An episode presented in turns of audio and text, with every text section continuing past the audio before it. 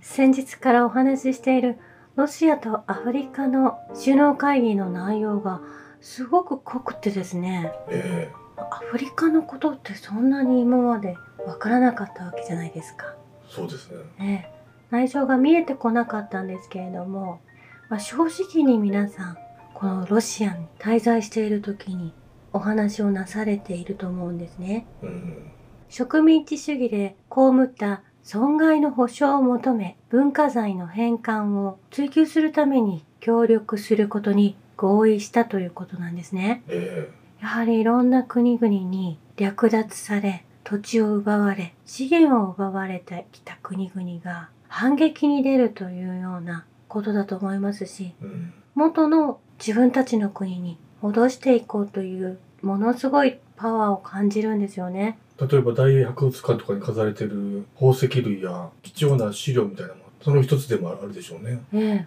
まあ、去年にはエジプトが大英博物館と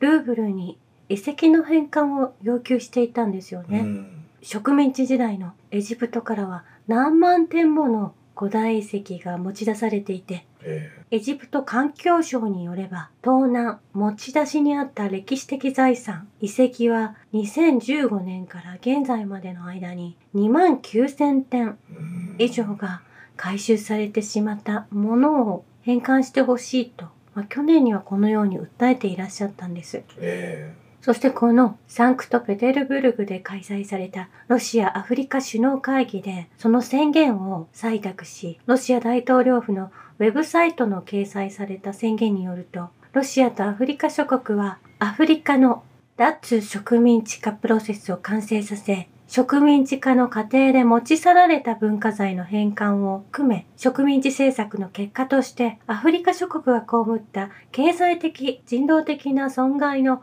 保証も求めることで合意しているんです。ええまた、攻撃的ナショナリズム、ネオナチズム、ネオファシズム、アフロフォビア、まあ、これはアフリカ嫌悪症ですね。えはい。そしてルソフォビア。これはロシア嫌悪症を含むあらゆる差別と不寛容に対抗することでも合意したと。まあ、このようなお話が進んだわけですね。え昨日も登場したんですけれども、ブルキナファソの若きトラオレ大統領は、私の世代はこんな疑問をよく口にします。これほど豊かな地下資源と豊富な水、太陽光など自然に恵まれたアフリカが今日も最も貧しい大陸なのか、なぜそれがそうなのかがわからないとえうん若い人たちが皆さん疑問に感じていらっしゃる。えまあ、それを突破するための植民地解放をずっとロシアとワグネルが手伝ってきたわけですねえ。はい。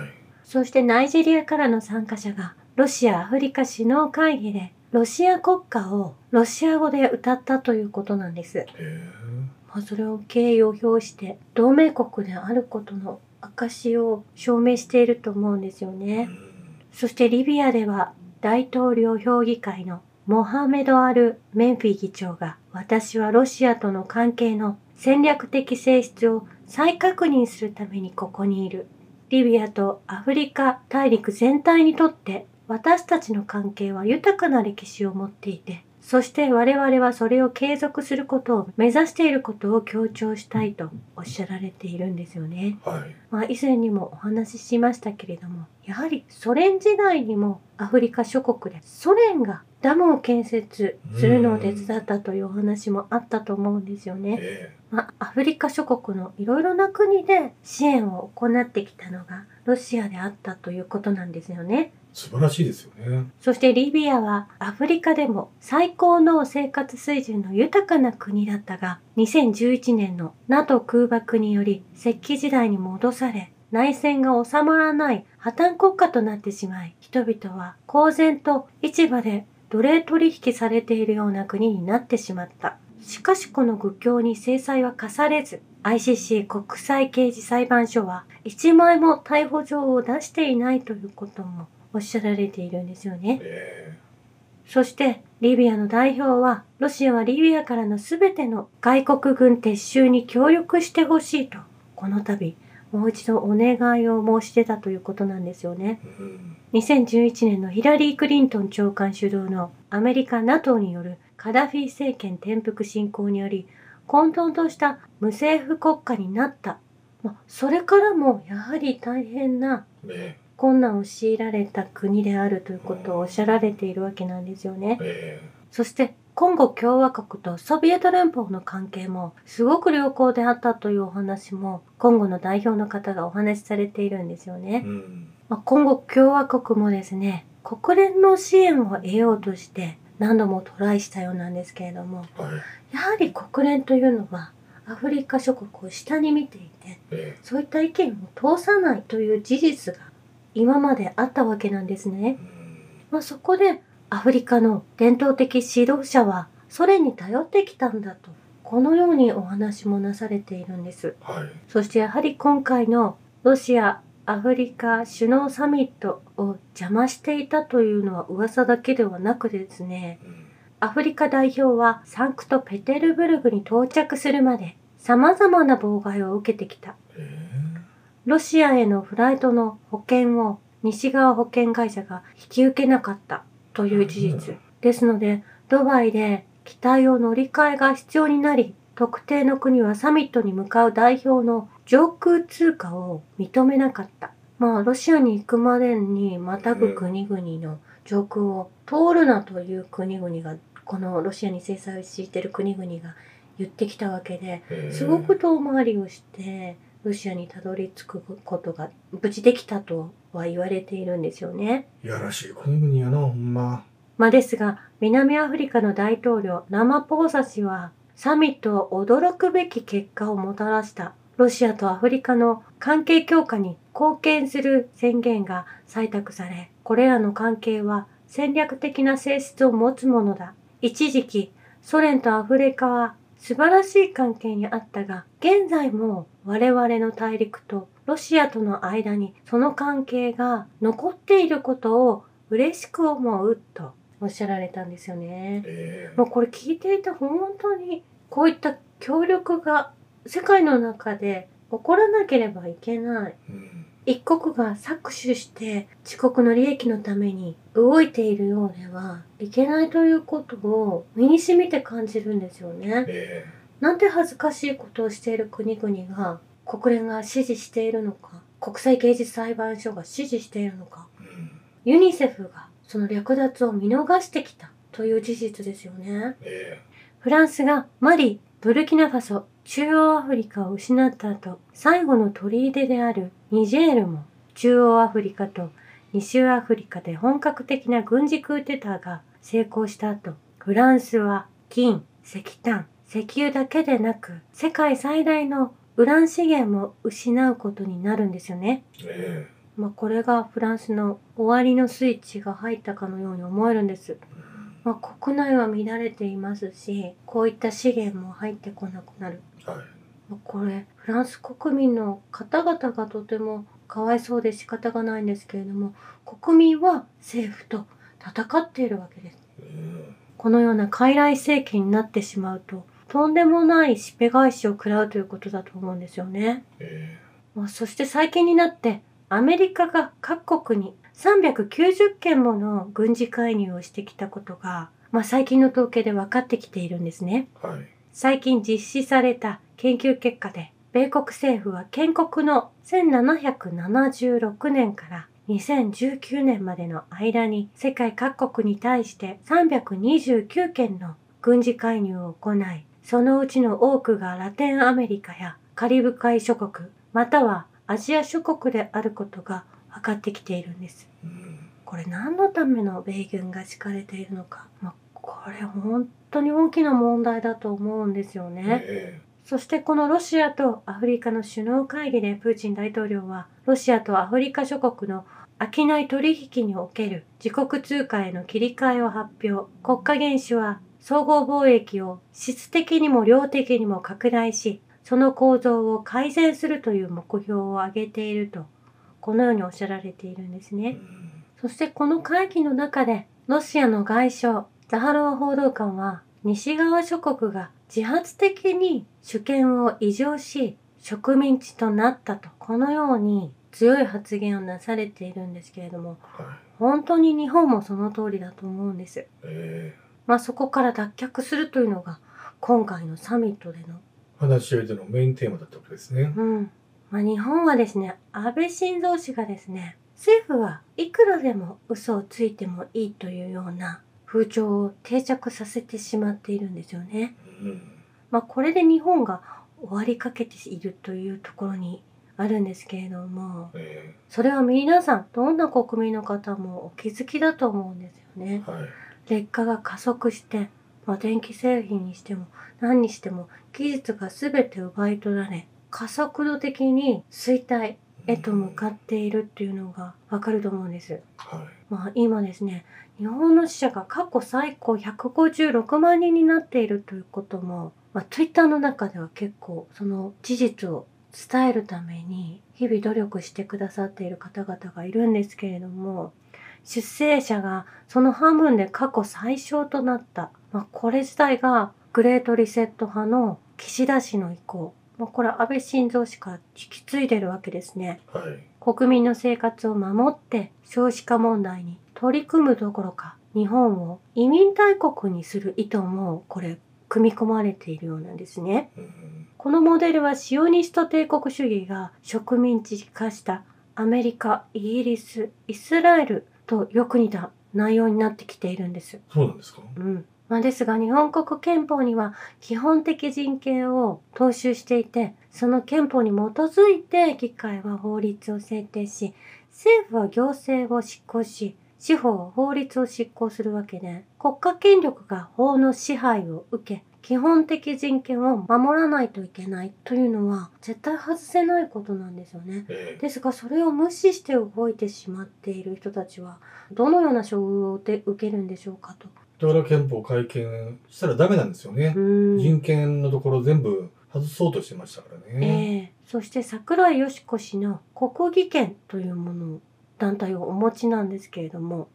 国技研は韓国 CIA の支援を受けていて統一教会とも組んでおり日本の軍拡化を推進しているということなんですね。うん。この北朝鮮との対立、まあ、昨日もブルーリボンのお話をしたんですけれども、えまあ、この対立を煽って私利私欲を肥やしている、まあ、それでご飯を食べていっている人々は韓国極右や KCIA 桜井よし子さんのような方々自民党やアメリカは完全に利害が一致しているということなんです。えなるほどね。そして過去に民主党が子ども手当を強く訴えた時自民党の稲田朋美さんは日本の防衛予算は世界から大きく引き離されている子ども手当などをやめてその分を全て防衛予算に回せばようやく日本の国防も世界水準になるなどと熱弁をしていたようなんですよね。うん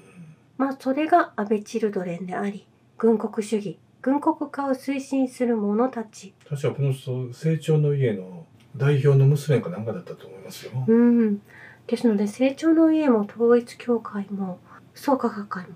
全て同じだということだと思うんですよねえ反日の方々であるということなんですえうん。そして私は以前町山市のことをですねずっと酷評してきていたんですけれどもそうですね。まあ、CNN に属してお仕事をいただいていたのでその時は納得のいかないことをたくさん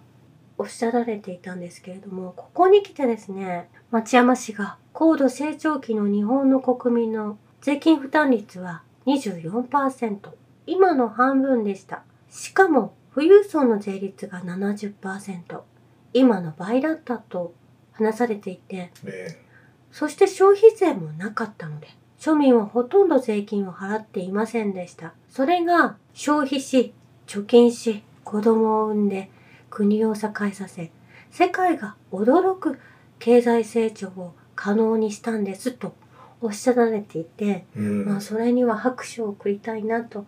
思ったんですよね。ようやく町山さんこっちに戻ってくれてよかったですようん。私この方の映画批評大好きでしたからね、うでん。もコロナ禍でアジェンダを仕事として強制されたとこもあったんかもわかんないですねええ普通に働けば、普2人以上の子供を育てられる生活を保障するそれが国家の国民に対する約束だったんですけれどうもん